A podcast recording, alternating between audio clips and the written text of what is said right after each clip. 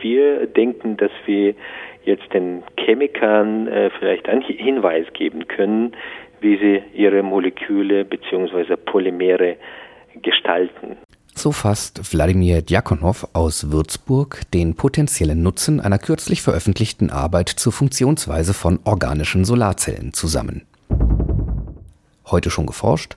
Ich begrüße Sie zur 30. Folge des Podcasts von Welt der Physik. Mein Name ist Jens Kube. Heute geht es um organische Solarzellen. Außerdem haben wir Nachrichten zur Krebstherapie mit Nanoröhrchen und zur Motoroptimierung. In unseren Veranstaltungshinweisen wie gewohnt die aktuellen Stationen von Wissenschaftszug und Wissenschaftsschiff. Und ganz zum Schluss ein astronomischer Beobachtungstipp. Experten ahnen sicher schon, um was es zu dieser Jahreszeit wohl gehen mag. Den Wissenschaftlern am Physikalischen Institut für Energieforschung der Universität Würzburg gelang es kürzlich, einen wichtigen Mechanismus in der Funktion von organischen Solarzellen aufzuklären. Ich sprach dazu mit dem Leiter Professor Wladimir Djakonow beginnen wir zunächst einmal mit den klassischen, den anorganischen Solarzellen. Wenn Sie jetzt eine Solarzelle kaufen, kaufen Sie entweder Silizium-Solarzelle oder eine Dünnschicht-Solarzelle, entweder aus Silizium oder aus Kupfer, Indium Gallium Dieselenit. Das ist eine neue Dünnschichttechnologie. Diese Zellen haben eins gemeinsam, die sind anorganisch, also bestehen aus anorganischen Elementen der Periodentabelle und funktionieren nach Prinzip eines PN-Übergangs. P oder N dotierte Halbleiter bedeutet, dass sie in ihrem Kristallgitter Atome mit zu vielen oder zu wenigen Elektronen besitzen.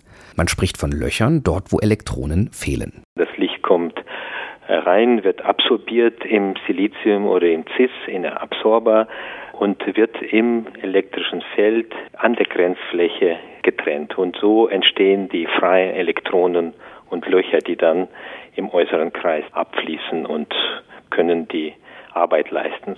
In organischem Material entstehen nicht die Elektronen und Löcher, die frei voneinander sind, sondern die sind immer noch stark kolumngebunden. Man hat äh, nach der Lichtabsorption ein Exciton. Das Exciton ist sozusagen eine Verformung der Elektronenwolke der Moleküle.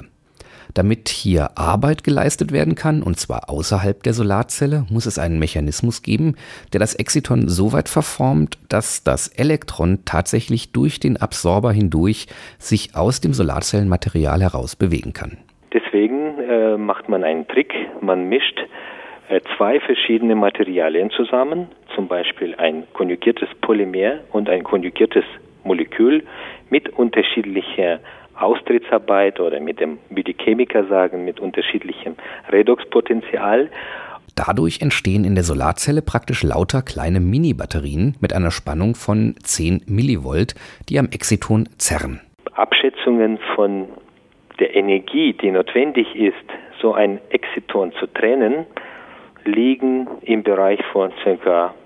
halbes Elektronenvolt. Wir stellen eine Diskrepanz fest, die bedeutet, dass die eingebaute Spannung nicht ausreichend ist, um dieses Exciton zu trennen. Der Trick ist nun, dass die beiden Materialien praktisch in den ganzen Volumen eine, eine Grenzfläche haben. Das heißt, im Gegenteil zu einem PN-Übergang, eine Silizium-Solarzelle, wo wir praktisch links P-Halbleiter haben und rechts N-Halbleiter haben, haben wir im Absorber einer organischen Solarzelle im ganzen Volumen verteilte PN-Übergänge. An jeder Stelle im Volumen des Absorbers können Exitonen erzeugt werden. Dann schaffen die Exitonen tatsächlich diese Grenzfläche zu erreichen und das Elektron hüpft auf das Fullerenmolekül und das Loch bleibt auf dem Polymer. Nun, das löst das Problem noch nicht, denn die sind immer noch durch eine Feder durch elektrostatische Kraft miteinander gebunden. Djakonow und seine Mitarbeiter haben nun in sogenannten Monte Carlo-Simulationen genau untersucht, was mit den Elektronenwolken geschieht. Das Ergebnis, damit die durch Lichtstrahlung getrennten Elektronen auch das Absorbermaterial optimal verlassen und außerhalb der Solarzelle Strom erzeugen können, müssen sie sich entlang von Polymerpfaden bewegen, die quasi als Straßen für die Elektronen dienen. Offensichtlich macht die Natur auch so. Die Bedingungen, die für die besten Solarzellen gefunden wurden durch eine systematische natürlich Trial and Error, das ist genau die Morphologie, die durch Zufall entstanden ist. Jetzt äh, haben wir durch die Simulation das belegt, dass ein Zusammenhang gibt zwischen dieser Morphologie und den Wirkungsgrad der Solarzellen. Der Nutzen dieser Simulationen für die Weiterentwicklung der Solarzellen liegt auf der Hand. Wir denken, dass wir jetzt den Chemikern äh, vielleicht einen Hinweis geben können, wie sie ihre Moleküle bzw. Polymere gestalten. Doch kann man nicht einfach Nanoröhren statt komplizierter Polymere in die organischen Solarzellen mit einbauen, um die Elektronen nach außen zu leiten? Nanoröhren ist natürlich ein ideales Objekt. Man arbeitet intensiv an den Blends von Polymeren, die sehr gut Sonnenlicht absorbieren und den Nanoröhren, die natürlich die Elektronen auf schnellsten Wege, von kürzesten Wege von A nach B bringen, also sprich zur Elektrode bringen können. Das Problem ist dabei, dass die Nanoröhren, die man bekommt oder die man herstellt, eine Mischung von metallischen und halbleitenden Nanoröhren sind. Und das kann, und das passiert auch leider so, dass die metallische Nanoröhre unsere Solarzelle praktisch kurzschließen. Organische Solarzellen liegen heute im Labor bei Wirkungsgraden zwischen 5 und 6 Prozent. Anorganische Solarzellen, die man beim Elektroladen um die Ecke kaufen kann, leisten über dreimal so viel bei gleicher Fläche. Die Chance für organische Photovoltaik sehe ich definitiv in der Einfachheit der Herstellung, in der vereinfachten Technologie. Man argumentiert im Bereich der organischen Photovoltaik mit den Kosten. Der Wirkungsgrad ist in der Tat deutlich niedriger. Eine US-Firma produziert übrigens schon niedrig effiziente organische Solarzellen für Nischenprodukte wie Taschen, in denen man sein Mobiltelefon aufladen kann. Mit organischen Solarzellen auf transparenten Folien werden auch eines Tages Fenster zu dezenten Energielieferanten aufgewertet werden können. Für die richtige Leistungsphotovoltaik, sprich auf den Dächer, wird sicherlich noch eine Weile dauern, bis die Organik sich durchsetzt, wenn überhaupt. Soweit Wladimir Djakonow von der Universität Würzburg. Mehr zu organischen Solarzellen finden Sie auch auf der Website von Welt der Physik. Ein kurzer Laserbeschuss und der Tumor stirbt ab. Dieser Wunschvorstellung sind Krebsmediziner und Nanoforscher einen großen Schritt näher gekommen. In Experimenten mit krebskranken Mäusen konnten sie zeigen, der Tumor verschwand in 80 Prozent der Fälle, nachdem ein Infrarotlaser die vorher im Tumor injizierten Nanoröhrchen 30 Sekunden lang erhitzt hatte. Die winzigen Röhrchen aus Kohlenstoff sorgen für eine gleichmäßige Überhitzung der Krebszellen, die daraufhin schrumpfen und absterben. Bei acht von zehn Mäusen mit der höchsten Dosierung verschwanden die Tumoren vollständig und waren auch nach Ende der Studie nicht wiedergekehrt, schreiben die Forscher im Fachblatt Proceedings of the National Academy of Sciences. Auch für Menschen dürfte sich diese Methode eines Tages eignen, so die Forscher. Allerdings sind noch Versuche an größeren Tieren sowie Untersuchungen zur Langzeitwirkung notwendig. Dann wird sich zeigen, ob sich die Behandlung an den Mäusen auch gefahrlos auf menschliche Patienten übertragen lässt. Dazu müssen die Studien zunächst belegen, dass die Behandlung auch über längere Zeit die Organe weder schädigt noch verändert und vor allem, was mit den Nanoröhrchen im Körper geschieht.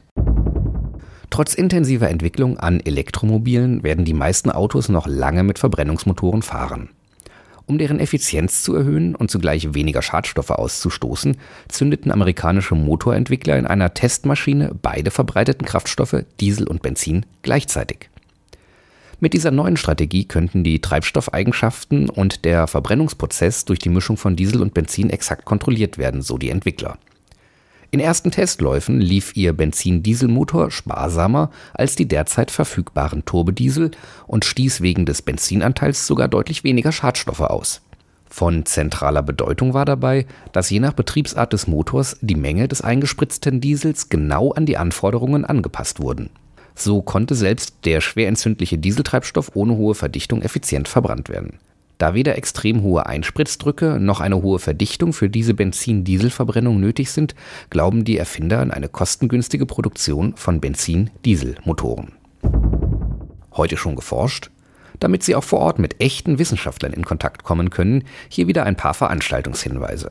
Der Science Express, das ist der Wissenschaftszug von BMWF und Max Planck Gesellschaft, tourt seit April durch Deutschland. Heute, am 11.8., ist der Zug noch in Erfurt zu sehen. Vom 13. bis zum 15.8. steht er in Leipzig, vom 16. bis zum 18.8. in Görlitz. Und das Wissenschaftsschiff ist in den nächsten Tagen auf dem Rhein unterwegs. Von heute bis zum 13. August in Düsseldorf, vom 15. bis zum 17. August in Dortmund und vom 18. bis zum 20. August in Bergkamen. Der Eintritt zu beiden Ausstellungsorten ist frei. Zum Schluss, wie versprochen, der astronomische Beobachtungshinweis. Falls heute oder morgen Nacht der Himmel klar ist, sollten Sie sich in einen Liegestuhl setzen und nach oben schauen. Das ist natürlich immer ein schönes Erlebnis, aber ganz besonders um den 11. August herum. Jedes Jahr durchquert zu diesem Termin die Erde nämlich ein besonders schmutziges Gebiet des Sonnensystems. Der Schmutz, mit dem unsere Erde dabei kollidiert, regnet als Sternschnuppen, wissenschaftlich korrekter als Meteore, auf uns hinab. Die Meteore, die aus dem Schmutzgebiet kommen, heißen Perseiden, da sie aus dem Sternbild Perseus zu fallen scheinen. Die nur staubkorngroßen Objekte verglühen in der Atmosphäre und geben ein schönes Himmelsschauspiel. In jedem Jahr sind bei dunklem Himmel etwa 60 Meteore pro Stunde von den Perseiden zu erwarten. Viel Spaß dabei. Übrigens auch in den nächsten Tagen lohnt der Blick noch, der Meteorstrom flaut dann aber langsam ab. Bleiben Sie wissenschaftlich und laden Sie uns auch nächstes Mal wieder herunter. Welt der Physik wird Ihnen präsentiert vom Bundesministerium für Bildung und Forschung und der Deutschen Physikalischen Gesellschaft.